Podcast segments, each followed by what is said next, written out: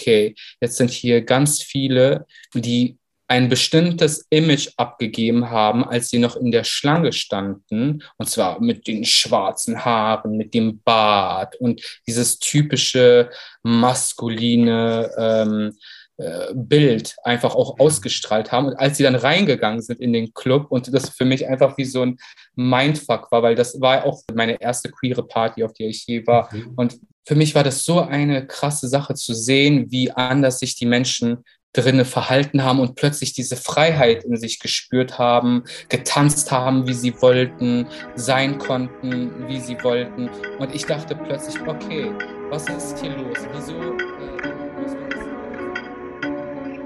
Hallo und herzlich willkommen bei der Folge 20 von Bin ich süß-sauer? Ich bin Songun und ich spreche mit queeren asiatischen Menschen in Deutschland über unsere Leben, Herausforderungen und Träumen. Wie ihr schon bereits gemerkt habt oder gehört habt, habe ich jetzt eine neue Musik. Juhu!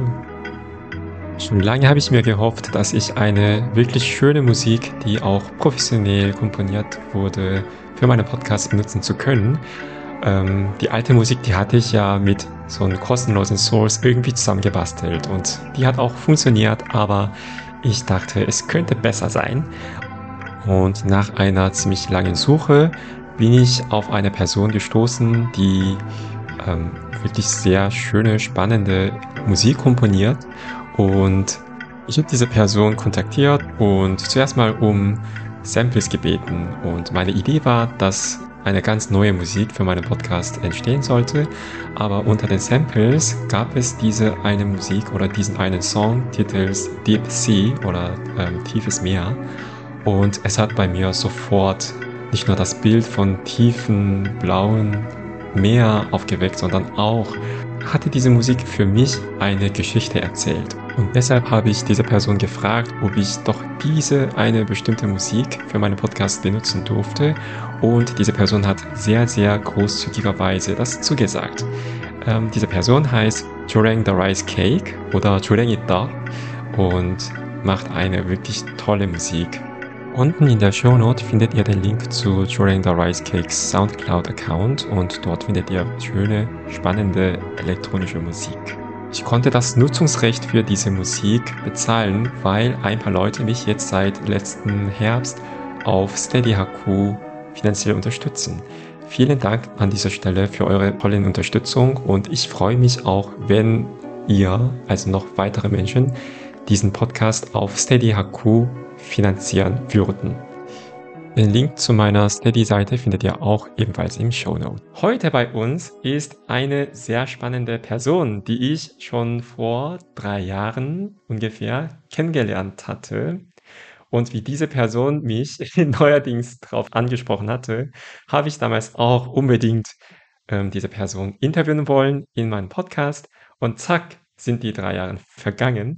Aber endlich haben wir heute uns zusammengefunden und sind wieder dabei, die Folge aufzunehmen. Heute bei uns ist Aura Gender Faag. Hallo, danke für die Einladung. Vielen, vielen Dank, dass du so geduldig warst mit mir und mich nochmal angeschrieben hast. Und, It's long ja. overdue. Ja, das stimmt. Wie, wie sagt man, leid. lieber spät als nie. So ist es. Und drei Jahre ist vielleicht ähm, leicht übertrieben, weil ich mit dem Podcast erst 2020 angefangen habe. Aber egal. Aber das, und außerdem es sind ja die Corona-Zeiten, deswegen die zwei Jahre sind eigentlich zwei Monate in gefühlter Realität. Deswegen kein schlechtes Gewissen haben. So, Aura, möchtest du dich kurz vorstellen? Wer bist du, was machst du so und wie bist du drauf heute? Ich bin Aura Gender VA, queerer Performance-Künstler, Musiker, Sozialarbeiter und Meme Queen aus Berlin-Kreuzberg. Aber momentan lebe ich, wie gesagt, äh, im Exil in Wedding. Ähm, aufgrund von Gentrifizierung und steigenden äh, Mietpreisen musste ich leider mein geliebtes Kreuzberg verlassen, ja. Das ist hm. die Realität. Aber Wedding ist doch nicht so übel, oder? Nein, nicht übel, aber zu Hause fühlt sich anders an irgendwie. Oh, hoffentlich hat das jetzt hier niemand von meinen Nachbarn gehört. Und wir haben schon vorher kurz drüber unterhalten, aber nochmal für die Klarheit, welche Pronomen benutzt du? Mir ist das eigentlich komplett egal. Ähm, Hauptsache, das passiert mit Respekt und auf Augenhöhe und dann ist mir eigentlich mein Pronomen egal. Mhm. Cool, danke. Wie geht's dir, Aura? Mir geht's ganz gut. Es ist ein bisschen frisch irgendwie, es stürmt sehr, mhm. äh, aber wir hoffen auf das Beste. Kennengelernt haben wir uns in Köln damals, ne? Im Anyway. Genau, das war doch zu einer Talkrunde im Anyway. Mhm. Ähm, zu welchem Thema? Was war das Thema nochmal? Ich glaube, das Thema war ähm, Diskriminierung in der schwulen Szene. Ah, ja, genau. Da waren wir zu viert auf dem kleinen Podest, ne? Ja, ich erinnere mich. Und ich erinnere mich auch, dass wir in diesem Talk extrem gebondet haben irgendwie. Wir hatten irgendwie so ein Ding wo wir uns gegenseitig angeguckt haben und äh, ständig, also auch oft einer Meinung auch einfach waren mhm. und uns auch gegenseitig auch unterstützt haben. Daran erinnere ich mich, ja. Mhm. Ja, ich glaube, weil wir beide so Erfahrungen mit Rassismus ähm, teilen und das war auch ständig das Thema da an dem Abend. Ne? Ja. Ja, wenn das euch interessiert, könnt ihr auch das Video auf YouTube ansehen. Und vielleicht tue ich das auch, lieber nicht. Ach, lieber nicht. Okay, dann mach das bitte auf gar keinen Fall. Mach das auf gar keinen Fall, sonst gibt es Ärger. Und jetzt gehen die erst recht drauf und gucken sich das an. Gut. Ja, also wir haben heute wirklich ein paar spannende Punkte, die wir gerne mit Aura, aber auch dann über Aura reden werden. Aber davor, was meinst du denn mit Meme Queen? Dass du selber Meme bist oder dass du gerne Meme kreierst? Also ich kreiere tatsächlich auch gerne äh, selber Memes, aber mit Meme Queen, äh, das ist jetzt eigentlich eher eine Bezeichnung, die sich so durch mein Instagram-Profil quasi gebildet hat. Das ist, weil ich fast eigentlich schon täglich auf meinen Stories immer die so die besten Memes, die ich gerade finde, zusammentrage. Und eigentlich die Leute auch deswegen voll oft zu mir kommen und mich genau deswegen ansprechen. Und ich denke so, aber ihr wisst schon, dass ich auch Kunst mache, oder? ihr wisst schon, dass ich auch noch Performance-Künstler irgendwie nebenher bin. Aber irgendwie die Meme Queen hat sich durchgesetzt. Irgendwie. Ja, tatsächlich, also ich glaube, ich folge jetzt so auf Instagram, also auf diesem Podcast-Account, so ungefähr 1000 Menschen. Und du bekommst nicht bei weitem von allen Stories zu sehen, aber wenn das passiert und wenn ähm, Aura dabei ist, das merke ich sofort, weil es ist immer so ein Meme nach dem anderen. Ich erwische mich dabei am Ende irgendwie so total zum Lachen. Also es lohnt sich wirklich, Aura zu followern und auch die Memes anzuschauen. Jetzt aber über das Erste des Lebens. Also heute werden wir mit Aura unter anderem über Auras Werdegang als Drag-Performer und was Aura so bisher so veranstaltet hat, und was Aura auch dann vorhat. Aber bevor wir über Auras Drag-Geschichte erfahren, erleben, möchte ich gerne auch die Person dahinter ein bisschen näher kennenlernen. Ja, erzähl mir, also du hast ja mir im Vorgespräch kurz erzählt, ähm, wie deine Familie nach Berlin gekommen ist. Ja, wie ist es denn dazu gekommen? Ich bin 1992 in Aserbaidschan in der Hauptstadt Baku geboren. Und meine Familie ist zusammen mit mir 1996 nach Deutschland gezogen. Erstmal ins Saarland und ein halbes Jahr später nach Berlin. Mhm. Äh, genau, und seitdem ich denken kann und seitdem ich mich auch wirklich erinnern kann, lebe ich in Berlin. Deswegen ist so die Zeit davor eigentlich wirklich nur, besteht eigentlich nur aus punktuellen Erinnerungen. Mhm. Und dann konntest du damals schon die Unterschiede zwischen Baku und Berlin feststellen? Der einzige Unterschied, den ich feststellen konnte, ist, dass meine Familie, die ich kannte und mit denen ich äh, dort aufgewachsen nicht nur Familie, sondern auch Bekannte und Freunde, mit denen ich dort aufgewachsen bin, nicht mehr da waren. An dieses Gefühl erinnere ich mich sehr stark. Mhm. Aber wirklich irgendwie an Situationen, kann ich mich nicht wirklich erinnern. Aber ich kann mich, wie gesagt, erinnern, dass in meiner Gefühlswelt es schon äh, gefühlt auch wirklich anders war. Plötzlich waren die Leute, die man sonst jeden Tag gesehen hat, nicht mehr da. Und ich kann mich auch sehr erinnern, dass wir die Sommer darauf, dass ich mich da jedes Mal total gefreut habe, wenn wir wieder zurückgegangen, äh, zurückgeflogen sind und ich meine Familie da auch wieder gesehen habe und eigentlich wollte ich da auch irgendwie immer bleiben, so als mhm. Kind. Daran kann ich und mich erinnern. Du hattest da eine ganz große oder größere Familie als hier in Berlin. Ja, also wir sind eigentlich die einzigen, die hierher gezogen sind. Meine ganze, mhm. der ganze Großteil meiner Familie ist dort drüben. Hier habe ich noch irgendwie einen Onkel und äh, eine Cousine, aber wirklich ähm, diese riesige Familie, die ich in Aserbaidschan auch nun mal habe, die ist immer noch da. Mhm. Mm, was hast du damals so an dieser großen Familie so gemocht? An der großen Familie habe ich die, vor allem die Geselligkeit irgendwie so geschätzt. Man war ständig äh, unter sich und nie wirklich allein und es war ständig irgendwas los. Irgendwo gab es Drama, irgendwo gab es äh, Geburtstagspartys, irgendwo, wer hat wieder geheiratet und hier gab es wieder irgendeine Veranstaltung. Und das ist halt der große Unterschied zu der Lebensrealität, die ich dann hier hatte wo mhm. ich mich als Kind auch ganz oft allein gefühlt habe und irgendwie ausgesondert gefühlt habe. Auch im Kindergarten gibt es so ein paar Erinnerungen, als wir schon in Deutschland waren, mhm. wo ich mich nie nicht wirklich dazugehörig gefühlt habe. Und das war der größte Unterschied für mich. Das, das war ja auch der Grund, wieso ich eigentlich dort bleiben wollte.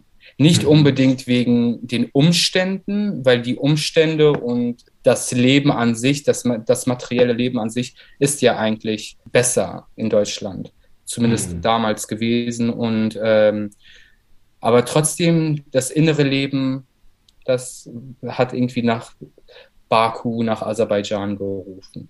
Weil das mhm. ist ja mhm. alles, was ich kannte zu der Zeit. Mhm. Und konntest du stückweise aber auch dich in Kreuzberg ein bisschen heimisch fühlen? Ja, das passierte dann ähm, vielleicht nicht unbedingt in der Kindheit, also in mhm. der frühen Kindheit.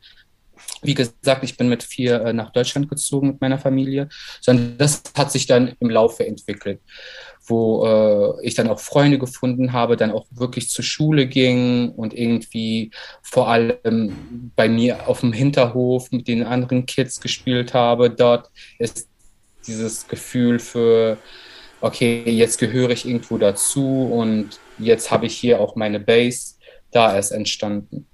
Mhm. Mhm. Kam dann auch mit deinem, genau, Schulzeit und Älterwerden zusammen.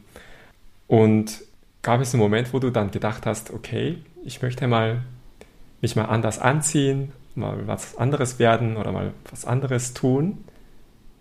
Also das war ja auch total die Mode, gerade mit Popstars und die ganzen Casting-Sendungen, die rausgekommen sind. Und irgendwie wollte man ganz vorne mit dabei sein. Und ich erinnere mich ganz konkret an eine Sache, wo ich zusammen mit meiner Schwester und meinem besten Freund. Ähm, Broses, kennst, kennst du Broses? Die waren mhm. bei der zweiten Staffel die Gewinner. Das war die Gewinnerband. Broses mhm. und mit ihrem Lied, äh, kann ich, wie hieß es? Believe. Ja, genau, Believe. Und das lief irgendwo im Radio und meine Schwester, wie so oft mega engagiert, hat es direkt auf dem Tape aufgenommen und hat eine Choreo natürlich geplant für uns und die haben wir dann auch ausgeführt so, und haben das mhm. meinen Eltern vorgetragen und auch den Nachbarn vorgetragen. Ich meine, das müsste auch noch irgendwo ein Video geben, aber ähm, frag mich nicht wo. Mhm, mhm. Also der Paradiesvogel, der war schon, seitdem ich ein kleines Kind war, schon immer da. Ich hatte schon immer ein Fable für Verkleidung und für Performance. Und ja, das hat sich dann irgendwie so, dann irgendwann scheinbar verselbstständigt. Ich sage immer, ich mein Leben hat mich eigentlich auf diesen Job die ganze Zeit vorbereitet, bloß ich hatte keine Ahnung. also, also deinen Eltern und euren NachbarInnen war es nie ganz langweilig, weil ihr so immer Shows aufgeworfen habt. Ja, nee, meinen Eltern war es definitiv nicht langweilig mit uns. Wir sorgten für straffes Programm und für bestes Entertainment. Aber wie kam es denn dazu, dass du Drag für dich entdeckt hast? Also erst einmal würde ich gar nicht sagen, dass ich Drag per se mache, wobei, was ist Drag eigentlich? Da müsste man ja eigentlich definieren, was ist Drag.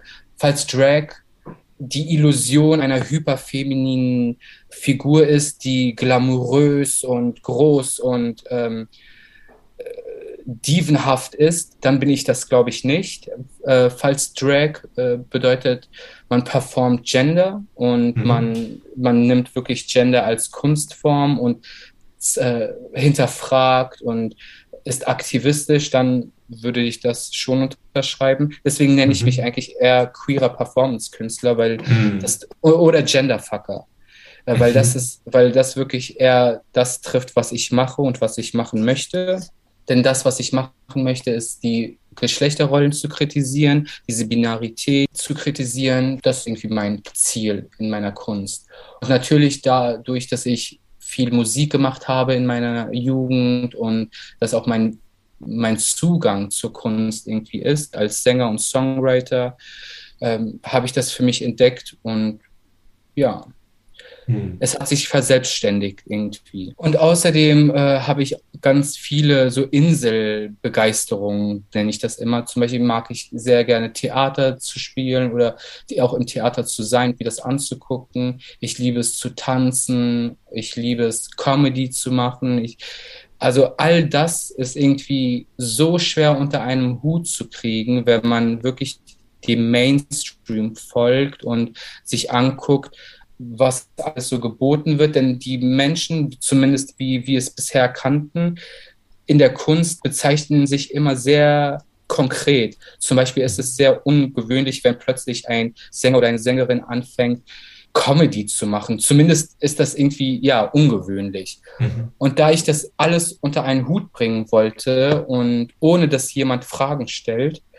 war das wirklich das perfekte Mittel dazu. Ich kann Comedy-Programme äh, machen, ich kann Memes posten, ich kann äh, Eurovision-Performances liefern, ich kann singen, ich kann alles machen und niemand fragt sich warum oder hinterfragt das. Das mhm. macht komplett Sinn. Und das ist für mich auch ähm, der große Reichtum an der Kunstform, an der queeren Performance-Kunst. Man kann wirklich alles machen und niemand mhm. stellt Fragen oder hinterfragt es in einer negativen Art und Weise. Hm. Eine große Freiheit. Eine große Freiheit, ganz genau. Hm. Gab es einen Moment oder Ereignis, das dich dazu geführt hatte, Gender als Performance zu sehen oder diese Geschlechterrolle zu hinterfragen? Wie schon am Anfang gesagt, glaube ich, dass mein Leben mich schon auf diesen Job oder auf diese Kunstform vorbereitet hat. Also ich glaube nicht, dass es einen besonderen Moment oder ein besonderes Erlebnis gab, was jetzt der Schlüsselmoment für meine Kritik an Geschlechterrollen ist, sondern dass sich wirklich durch mein ganzes Leben zieht, dass ich, dass mir Sachen verboten wurden. Mhm. Dass mir zum Beispiel Sachen verboten wurden, die meinen Freundinnen oder meinen Freunden erlaubt oder belächelt wurden. Zum Beispiel kann ich mich erinnern, dass ich im Hort mit Barbies gespielt habe Mhm. Und sogar die Erzieherin zu mir kam und mir das ständig mit irgendwelchen Kommentaren das Gefühl gegeben haben, dass ich hier gerade irgendwas Verbotenes mache. Und dieses Gefühl habe ich ganz äh, lange mit mir getragen und habe das auch irgendwie dann heimlich gemacht und hatte schon das Bewusstsein darüber, dass was ich mache gerade irgendwie nicht gewünscht ist. Mhm. Das hatte ich als Kind auch schon irgendwie verstanden und habe mich dementsprechend auch gefügt, damit ich kein Ärger kriege zum Beispiel. Mhm. Aber ähm, oft genug habe ich dann die Grenzen auch in meiner kindlichen Gradlinigkeit, sage ich mal, oder in meiner gar nicht Gradlinigkeit, sondern ganz im Gegenteil, in meinem, in meinem kindlichen Chaos komplett ignoriert und dann wirklich halt diese Shows gemacht oder mhm. halt trotzdem mit den Barbies gespielt. Aber ja, also meine Lebensrealität hat mich dazu gebracht, diese Genderrollen zu hinterfragen. Denn es war für mhm. mich immer klar, dass ich mich eigentlich mit meinem Körper und mit meinem Innenleben und mit dem, wie ich auch angesprochen werde oder auch in, in kleineren Sachen eigentlich wohlfühle. Womit ich mich nicht wohlfühle, ist mit den Regeln, die mir auferlegt werden ähm, und mit den und vor allem mit den Begrenzungen, die ich mhm. erleben musste. Ich habe ständig das Gefühl gehabt, dass ich meinen Charakter mein, oder mein Potenzial begrenzen muss, damit das irgendwie das richtige Format hat. Mhm. Das hat mich lange Zeit wirklich sehr belastet und unbewusst scheinbar diese Rebellion in mir ausgelöst, weswegen es sich jetzt in dieser fiercen, fabulous äh, Aura-Figur widerspiegelt. Mhm. Das ist, glaube ich, so mein Weg. Mhm. Und wann hast du so angefangen, als Aura aufzutreten?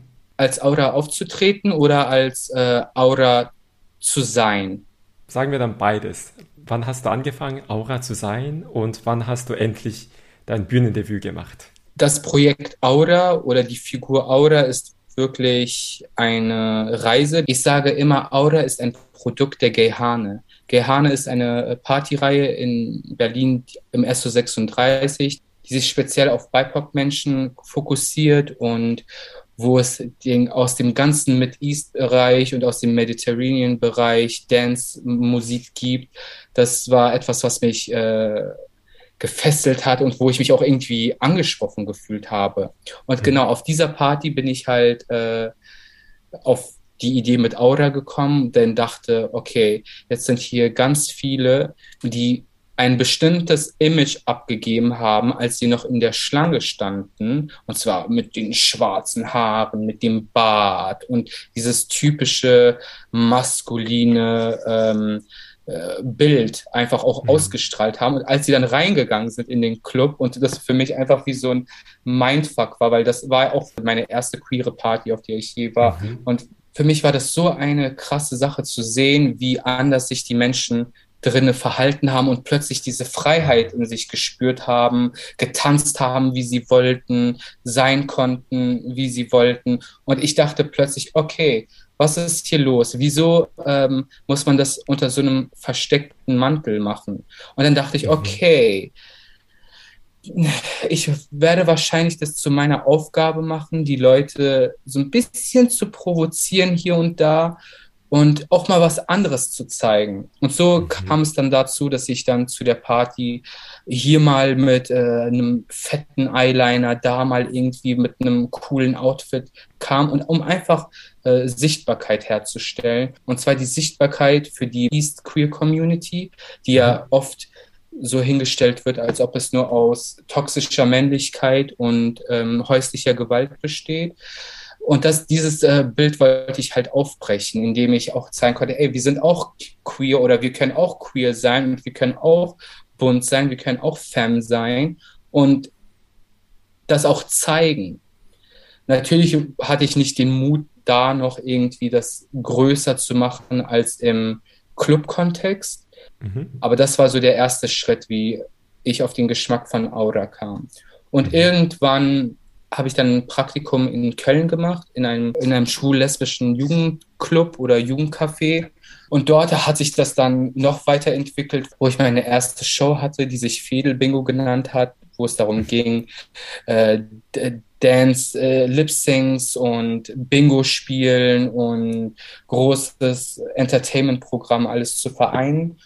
Hat mir sehr, sehr großen Spaß bereitet und dachte, okay, das muss ich jetzt irgendwie weiterführen in Berlin.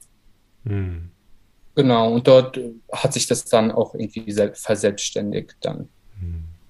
Also mich hat das Bild, das du gerade beschrieben hast, total beeindruckt, dass lauter Menschen, die als äh, Männer gelesen werden und auch das gerne auch dann wiedergeben, so ne, so wie du gesagt hast, beschrieben hast, so mit Bart und bestimmter Klamottenstil und auch so Körperhaltung vielleicht, die in der Schlange stehen, aber dann hinter der Klopptür dann sich sich ganz anders tanzen und benehmen. Und ich Sie fühlen sich einfach frei. Ich glaube, hm. das ist der Unterschied. Die Menschen fühlen sich dann frei und sicher, auch das zu zeigen, diesen Teil. Und ich betone mhm. wieder diesen Teil, denn das ist ja nicht das Einzige, woraus sie bestehen ja. äh, auch zeigen zu dürfen. Und zwar genau diesen Teil, der halt nicht ins Format gepasst hat davor. Dieser mhm. Teil des ganzen Potenzialspektrums und des Seins, den sie permanent abtrennen müssen, um in die mhm. funktionierende Gesellschaft zu passen. Mhm. Wie alt warst du, als du zuerst mal auf dieser Party warst? Das ist 2014 gewesen. Da warst du dann Anfang 20.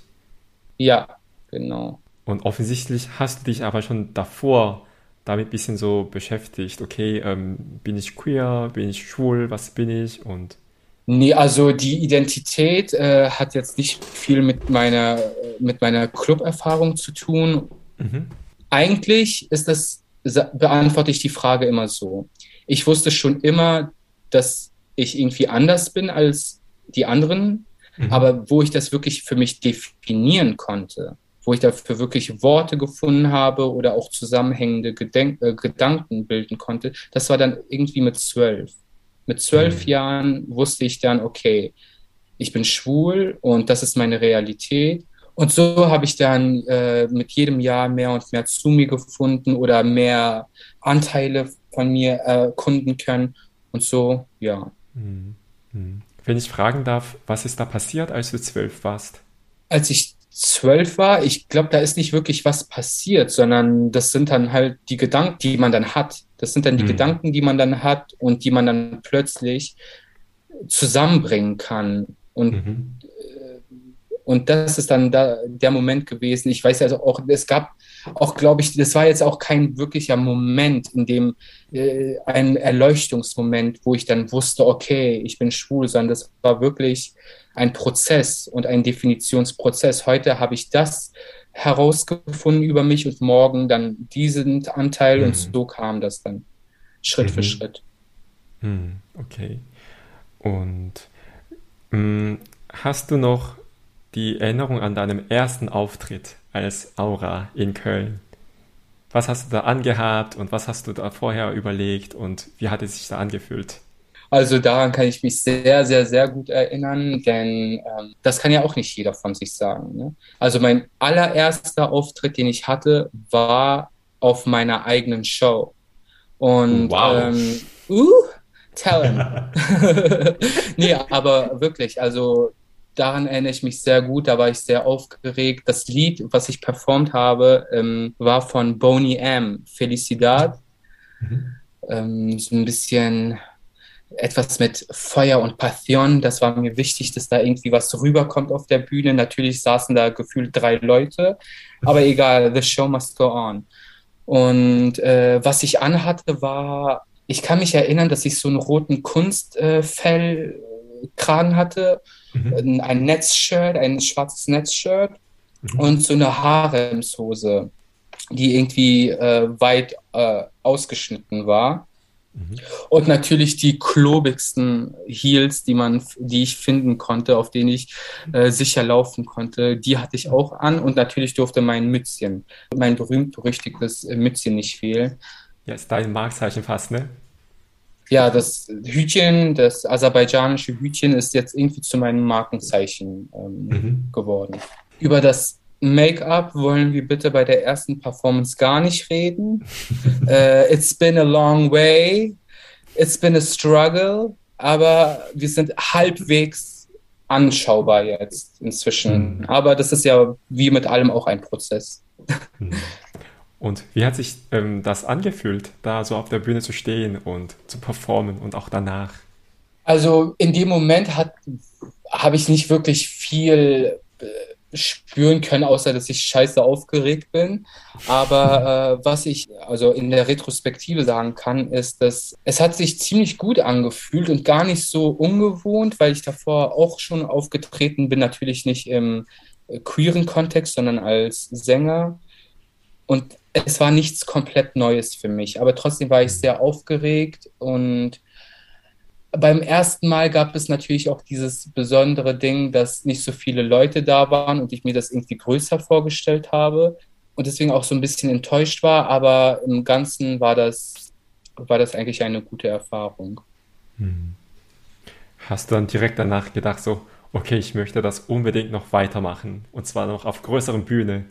Genau, das hat irgendwie so ein Feuer in mir entfacht, wo ich dachte, okay, irgendwas muss ich doch jetzt machen, dass die Leute kommen. Und schon bei der zweiten Show war der ganze Saal komplett überlaufen, überfüllt, so dass die Stühle noch nicht mal ausgereicht haben. Es mussten irgendwie Kissen her und irgendwie die Leute saßen sogar auf dem Boden. Also der Unterschied der, meiner Erfahrung von der ersten zur zweiten Show war mhm. so groß wie, was also deswegen kann ich wirklich auch nur jedem empfehlen, bleibt dabei, bleibt dran und, und lasst euch nicht von kleineren oder größeren Hürden stoppen.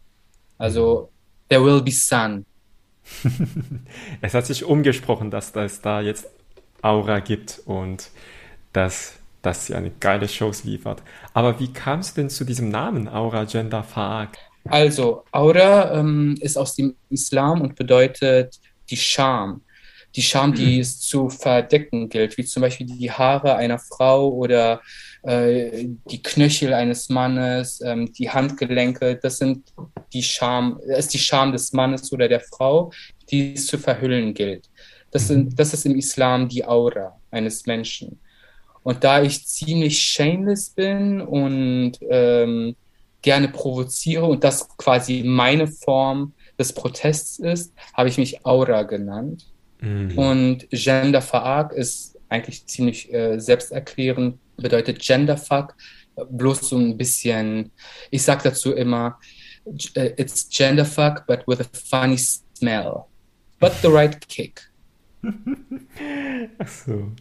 Ja, natürlich wusste ich nicht und ich habe die ganze Zeit nicht Aura, also total verdeutscht angesprochen, aber. Ja, lieber Aura mhm. als Aura.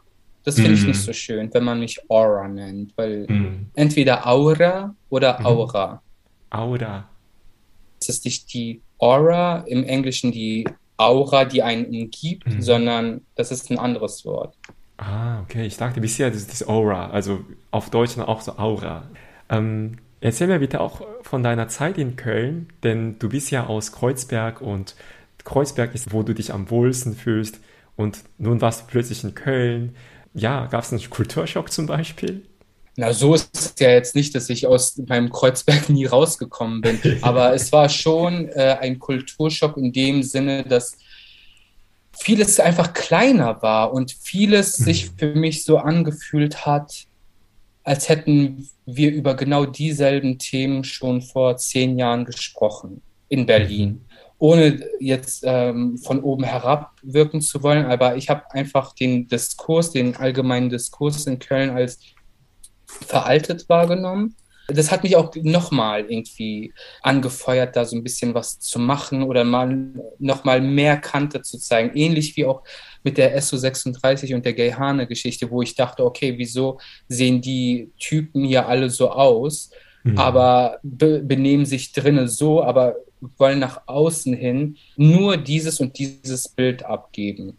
Mhm. Das hat in mir diese Rebellion ausgelöst, auch ähnlich wie in Köln, wo ich dachte, okay, jetzt sehe ich hier schon zum 50.000. Mal eine Show oder ein Projekt, was sich hauptsächlich auf männliche, weiße, junge, schlanke Männer bezieht. Und mhm. irgendwann hing es mir zum Hals raus und ich dachte, nee, jetzt muss hier so eine Butch Queen auf die Bühne, jetzt muss hier mal so ein bisschen was passieren und jetzt muss auch mal Klartext auch mal gesprochen werden. Mhm. Das hat mich dazu motiviert. Mhm. Ähm, eine Frage noch dazu, beziehungsweise Frage zu Aura. Hast du mitbekommen, wie dein Performance angekommen ist? Also interessanterweise muss ich tatsächlich sagen, dass meine Erfahrungen hauptsächlich, natürlich auch nicht vollkommen, aber hauptsächlich gut sind. Denn so wie ich das äh, bisher erlebt habe oder erlebe, reagieren die Menschen im großen Teil gut auf mich oder mit mit einer positiven Energie auf mich, vor allem in der queeren Community, aber auch gar nicht nur, sondern mhm. wenn ich dann auch mich traue, Hetero-Bars äh, oder einfach Bars, die jetzt nicht speziell für queere Personen sind. Deine Zeit in Köln war spannend, aufregend, aber da hast du auch direkt äh, Missstände in Köln gesehen. Und das hat auch dich dazu geführt, so noch einen Schritt näher an Debüt als Aura zu machen. Auf jeden Fall, das hat mich sehr, äh, das hat mir nochmal den Drive gegeben, den ich, glaube ich, gebraucht habe, irgendwie die Challenge gegeben, die ich gebraucht habe, um meine Pläne oder mein Innenleben auch so wirklich in Realität umzusetzen. Mhm. Aber ansonsten hatte ich wirklich eine richtig, richtig schöne Zeit in Köln. Ich habe da tolle Leute kennengelernt, viele Leute kennengelernt, mit denen ich auch bis heute fast schon familienartige Beziehungen habe. Und also die Zeit in Köln möchte ich auf jeden Fall nicht missen. Mhm. Es war eigentlich alles mega schön, außer dass mich der Diskurs halt so extrem gestört hat, weil der so veraltet auf mich gewirkt hat. Mhm. Hast du da Beispiele zum Beispiel? Man muss sich ja einfach nur die Haupt äh, äh, queere, in Anführungszeichen, ähm, äh, Meile oder Straße angucken, die Scharfenstraße, was dort abgeht. Also es ist ein ungeschriebenes Gesetz. Dort mhm. findet man zu 90 Prozent weiße, schlanke, sehr junge Männer, und dann noch irgendwie andere weiße ältere Männer, die dann halt an diesen Menschen irgendwie Interesse haben. Da ist nichts von Aktivismus. Aktivismus gibt es dann nur, wenn es hinterher auch eine coole Party gibt.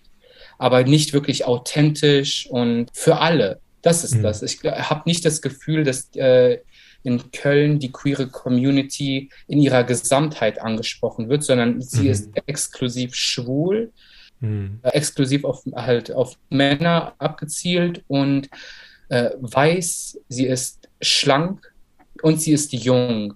Und das, mhm. und mit jung meine ich gar nicht, auch in den 20er oder 30er würde ich mich noch irgendwie als jung bezeichnen. Aber dort musste ich mir wirklich, da war ich, ich glaube 26 oder 27 war ich, da musste ich mir anhören, dass ich alt bin. Und sowas habe ich noch nie in meinem Leben in Berlin gehört. Dass ich irgendwie als alt bezeichnet wurde, weil ich nicht 19 bin oder nicht 14 bin. Das war auch eine Erfahrung, die ich erst mit Köln, wo ich diesen Reality-Check gekriegt habe. Okay, mhm. es gibt auch andere Lebensrealitäten als die in Berlin. Mhm. Ja, ich teile deine Beobachtung und das war auch zum Teil auch der Grund, warum ich mich nie in Kölner, ja, im Anführungszeichen, queeren Szene so wohl gefühlt habe. Weil genau das, also ich habe auch ein paar Mal wirklich ähm, auch meinen Mann gefragt, aber auch einen Bekannten, so, ähm, warum haben die alle so ähnliche Klamotten an, zum Beispiel? So von bestimmten Marken, so ein bisschen körperbetonte, ähm, kurzarmige T-Shirts und dann auch Jeans von bestimmten Marken, ähm, Sneakers von bestimmten Marken und ich hatte nichts davon, wollte auch nicht die tragen, aber irgendwie das war so krass uniformiert fast. Und dann, als ich erst, auch Jahre später, 2019, zum ersten Mal in Berlin in Küren Bars gegangen bin, da habe ich gemerkt, so, wow, also hier sind die gesamte Bandbreite von Küren Menschen da. Und das war so ein krasser Kontrast.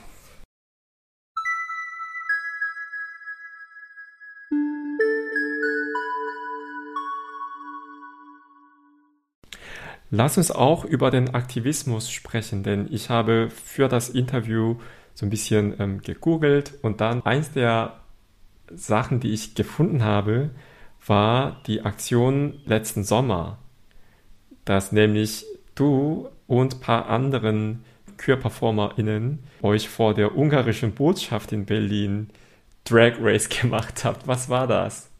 Direkt vor dem Brandenburger Tor haben wir da protestiert und waren fierce und fabulous und ähm, haben Orban ein bisschen Parole geboten, würde ich mal sagen, oder hoffe, dass wir Orban ein bisschen Parole bieten konnten. Das war ein Projekt äh, von einem Kumpel von mir, der das mitorganisiert hat, Laszlo. Der mhm. hat mich gefragt, ob ich da zur Unterstützung auch auftreten möchte, weil es halt in Ungarn diese, diese Problematik mit der äh, Queerfeindlichkeit und immer größer werdenden Queerfeindlichkeit und Diskriminierung gibt, dort ein Zeichen zu setzen, hat er mich gefragt, ob ich da mal performen würde und ich habe natürlich dankend angenommen. Und mhm. dort sind wir dann auf einem pinken Teppich direkt vor dem Brandenburger Tor gewalkt, haben gelipsingt, Performances, äh, Performances gehabt, Spoken Word, äh, Spoken Word Stücke wurden vorgetragen. Also es war echt ein relativ erfolgreiches und äh, wichtiges Event. Kurz nochmal zurück zur Stadt Köln und dein Aktivismus. Du hast ja in unserem Vorgespräch kurz erwähnt, dass du aus dieser Erfahrung ja einen Schluss gezogen hast und nun was anderes machen möchtest. Möchtest du uns was verraten? Was jetzt in Planung ist, ist, dass mit dem Inhouse und der äh, Jugendgruppe Spektrum wir mhm. zusammen eine Art äh, Show oder Partyreihe organisieren wollen, die sich jetzt nicht komplett exklusiv auf BIPOC, queere Menschen richtet, aber schon hauptsächlich. Mhm. Und da bin ich mal gespannt, ob wir was Cooles zaubern können. Mhm. Mhm. Was Wichtiges und was Notwendiges zaubern können und auf die Bühne bringen können oder in Räumlichkeiten bringen können. Das steht jetzt so ein bisschen als nächstes an. Mhm. Habt ihr schon ein bisschen so Startdatum? Wir äugeln so ein bisschen mit dem Herbst als erste Party und danach im nächsten Jahr denken wir, könnte eine größere Show anstehen. Mhm. Das würde auch super passen mit, ähm, wenn die Pandemie endlich wirklich endemisch wird. Ne? Die Idee besteht aus zwei Projekten, und zwar eine mhm. Partyreihe und einer Varieté-Show.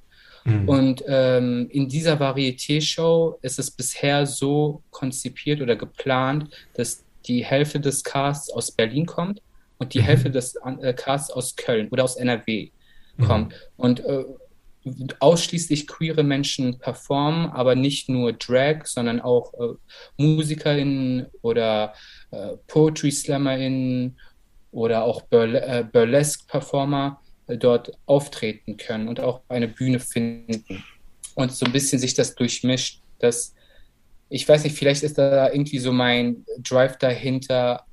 Guck mal, lass uns ein bisschen im Aus Austausch sein und gucken, was wir voneinander auch lernen können und wo wir uns begegnen können. Wie können wir eigene blinde Flecke äh, ertappen und bearbeiten? Mhm. Mhm. Also ich bin super gespannt auf die Reihe und weil ich eben auch in Köln nicht so unterwegs war in Chören-Szene und aus eben denselben Gründen. Jetzt kriegst du eine extra Einladung, Gold um, äh, umrandet und verziert. Natürlich nur das Beste für die Besten. Na, aber ich würde auch gerne einfach aus meinem eigenen Einkommen da natürlich hingehen. Also ich begrüße das sehr, sehr, sowas endlich auch in Köln zu haben. Hm. Aber jetzt wollen die PolitikerInnen, dass ab Ende März Corona-Schutzmaßnahmen gelockert werden. Und das ist zum einen ähm, sehr zu begrüßen, zum anderen habe ich persönlich so ein bisschen ähm, Bedenken darüber, aber egal. Also für dich als Queer-Performer war die Pandemiezeit bestimmt ganz besonders hart, glaube ich. Also wie war die Zeit und wie ist die Lage jetzt gerade in Berlin? Also die Lage für mich habe ich als nicht wirklich hart empfunden diesbezüglich, weil davor ich ja kein laufendes Business in dem Sinne hatte in Berlin, sondern mhm. ich bin ja aus Köln wiedergekommen, hatte dann den Sommer, wo ich ein bisschen angefangen habe, hier und da was zu machen. Und dann kam ja auch schon im Winter, mhm. beziehungsweise ja, im Früh, ja, eigentlich im Winter schon die Corona-Zeit und alles stand still. Deswegen habe ich nicht so wirklich den Vergleich, aber auf jeden Fall kann ich sagen, dass ähm, die Pandemie mich jetzt nicht aufgehalten, aufgehalten hat, kreativ zu sein. Natürlich kann ich, höre ich das auch von Kollegen, dass ähm, zum Teil massiv die, massiv die Einkünfte weggebrochen sind. Mhm. Aber da ich mich momentan in einer relativ privilegierten Situation befinde, in der ich eine Teilzeitarbeit habe, äh, war ich nie wirklich davon abhängig, Mhm. ähm, Gigs zu bekommen oder Gigs zu spielen und habe vielleicht deswegen auch ein anderes Standing diesbezüglich.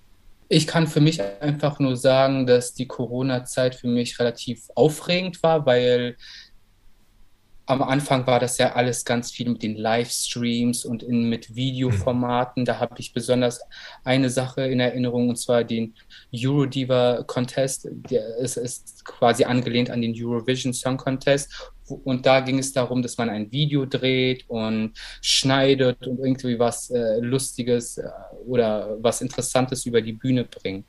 Und also in, im Videoformat natürlich. Mhm. Und das als Contest, das war für mich wirklich eins der Highlights von 2021.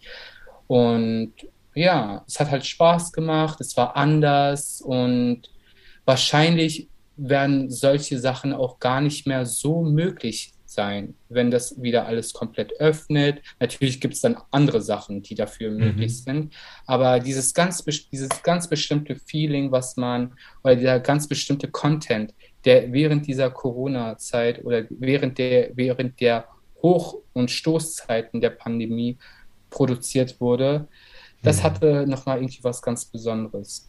Mhm. Mhm. Ja. Die Umstände natürlich, die aber das begünstigt haben oder die das erst erlaubt haben, sind natürlich nicht so geil. Das ist ja vollkommen klar, aber ich rede mhm. einfach über das Produkt, klar. was dann entstanden hat, äh, was dann entstanden ist. Es hat irgendwie nochmal so einen ganz eigenen Charme, finde ich, wenn ich mir das mhm. auch so rückblickend nochmal alles angucke. Mhm. mhm. Da habt ihr aus der, sage ich mal, schwierigen Zeit das Beste rausgeholt und das Schöne daraus auch geschafft. Und außerdem war das ja auch so, dass ähm, die Lockdowns vor allem im Frühjahr und im Winter dann mhm. waren und in der Sommerzeit bin ich dann auch auf Festivals aufgetreten. Dann gab es dort mal eine Bar, die irgendwie draußen eine Veranstaltung hatte, wo ich auch auftreten konnte und wo auch äh, meine Kolleginnen auftreten konnten. Nee, so hat sich das bisschen vermischt. Seit deinem Debüt 2019 als Aura auf der Bühne in Köln bis heute, das ist ja nicht so lange Zeit, aber dennoch bist du schon so weit gekommen. Und wo können wir dich in den nächsten Zeiten sehen? Wo, was hast du denn vor? Also momentan mache ich neben den ähm, Solo-Performances als Aura Gender Fark, äh, bin ich auch in einem Kollektiv, in einem Künstlerkollektiv, das sich mhm. Cherioki nennt wo wir ganz viel auf Festivals und auf verschiedenen Veranstaltungsorten auftreten und Karaoke-Partys und Dance-Partys und äh, Varieté-Shows produzieren. Und genau, da bin ich momentan eingespannt mhm. und wir jetzt ein paar Shows haben werden in der Kantine am Berghain und auch auf Festival, großen Festivals wie Fusion und äh, Wilde Möhre und sowas. Da treten wir als Kollektiv auf. Ja, spannend. Also krass, wie schnell du deinen Platz in dieser Bühnenwelt gesichert hast, Aura. Ich habe auch wirklich Arbeit reingesteckt. Das ist zum Teil echt wirklich harte Arbeit und ich würde sogar so weit gehen und sagen, diese Arbeit nimmt mir viel mehr Zeit weg als die Lohnarbeit, als die soziale Arbeit, die ich mache, die mir halt äh, finanziell mhm. mich supportet und äh, mir Sicherheit gibt. Das ganze künstlerische nimmt viel mehr Arbeit äh, und viel mehr Zeit in Anspruch. Mhm. Deswegen sage ich immer, bin ich sehr stolz darauf, dass ich dran geblieben bin, dass ich wirklich die Arbeit investiert habe und mehr kann ich da auch wirklich nicht machen und bin deswegen auch froh, dass das halbwegs Schritt für Schritt in eine gute Richtung geht. Hm. Ja, ich bin mir sehr sicher, dass es dir gelingen wird und ich hoffe, dass du ja auch weitere tolle Bühnenauftritte machst. Und ich freue mich riesig, dass ich dich vielleicht in der nahen Zukunft öfters in Köln sehen kann, oder? Oder in Berlin. Oder in Berlin, wer weiß es. Würde ja. mich auf jeden Fall freuen. Ja, dann zeig mir deine Szene oder dein Viertel oder, ach so, Viertel, sag mal nicht dein Kiez. Ein Kiez, ach, du kannst sagen, was, was du willst. Nee, warte mal, Fädel gibt es hier tatsächlich nicht. Das würde niemand verstehen. Aber wenn mhm. du Viertel oder Kiez sagst, das verstehen die Menschen hier. ja, dann bin ich gerne auch bei dir dann zu Gast. Ich zeige dir so ein bisschen, was hier in Berlin so ein bisschen abgeht und was man machen kann und vor allem, was auch anders ist. Mhm. Äh, dass du es auch direkt im Vergleich dann siehst, wovon ich rede. Ja, Aura, vielen, vielen Dank, dass du so kurzfristig Zeit gefunden hast für das Gespräch. Thanks for having me. Ich drücke die Daumen für deine Pläne. Dankeschön. Und wir verbleiben in Kontakt. Das machen wir. Vielen Dank dir nochmal und euch allen noch einen schönen Abend. Und bleibt sicher. Bleibt sicher ja. vor dem Sturm. Wahrscheinlich ist, wenn ihr das hört, ist es schon zu Ende, aber stay safe. ja, gut. Wir hören es auch dann in dem nächsten Monat wieder. Dann mach's gut und bis bald. Ciao.